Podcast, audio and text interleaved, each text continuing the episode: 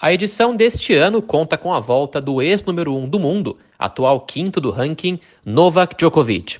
O sérvio teve seu visto cancelado e foi deportado da Austrália no ano passado após polêmica decisão do então ministro da Imigração da Austrália, Alex Hong, de cancelar o visto de Djokovic por não apresentar comprovante de vacinação contra a Covid-19. Em Melbourne, Djokovic vai em busca de seu décimo título de Grand Slam na Austrália.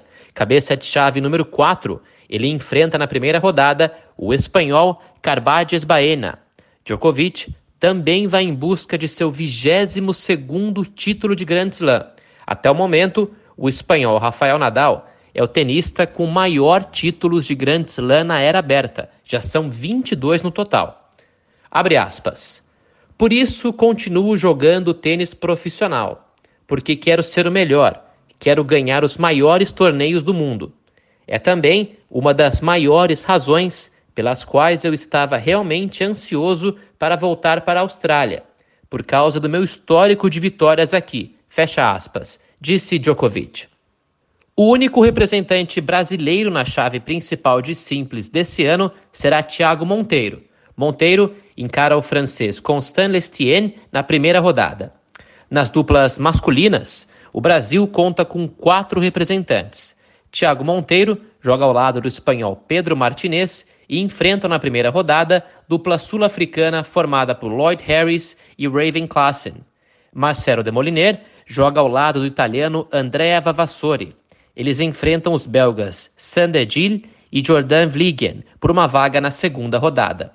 Marcelo Melo forma a dupla com o norte-americano Mackenzie McDonald.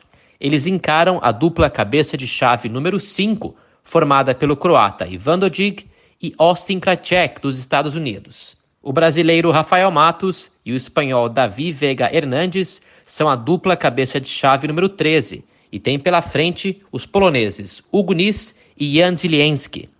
No simples feminino, o Brasil contará com Beatriz Haddad Maia cabeça de chave número 14, e Laura Pigozzi. Haddad Maia encara a espanhola Núria Parisas Dias, enquanto Pigozzi enfrenta a norte-americana Catherine McNally. Nas duplas femininas, Haddad Maia joga ao lado da chinesa Shuai Zhang.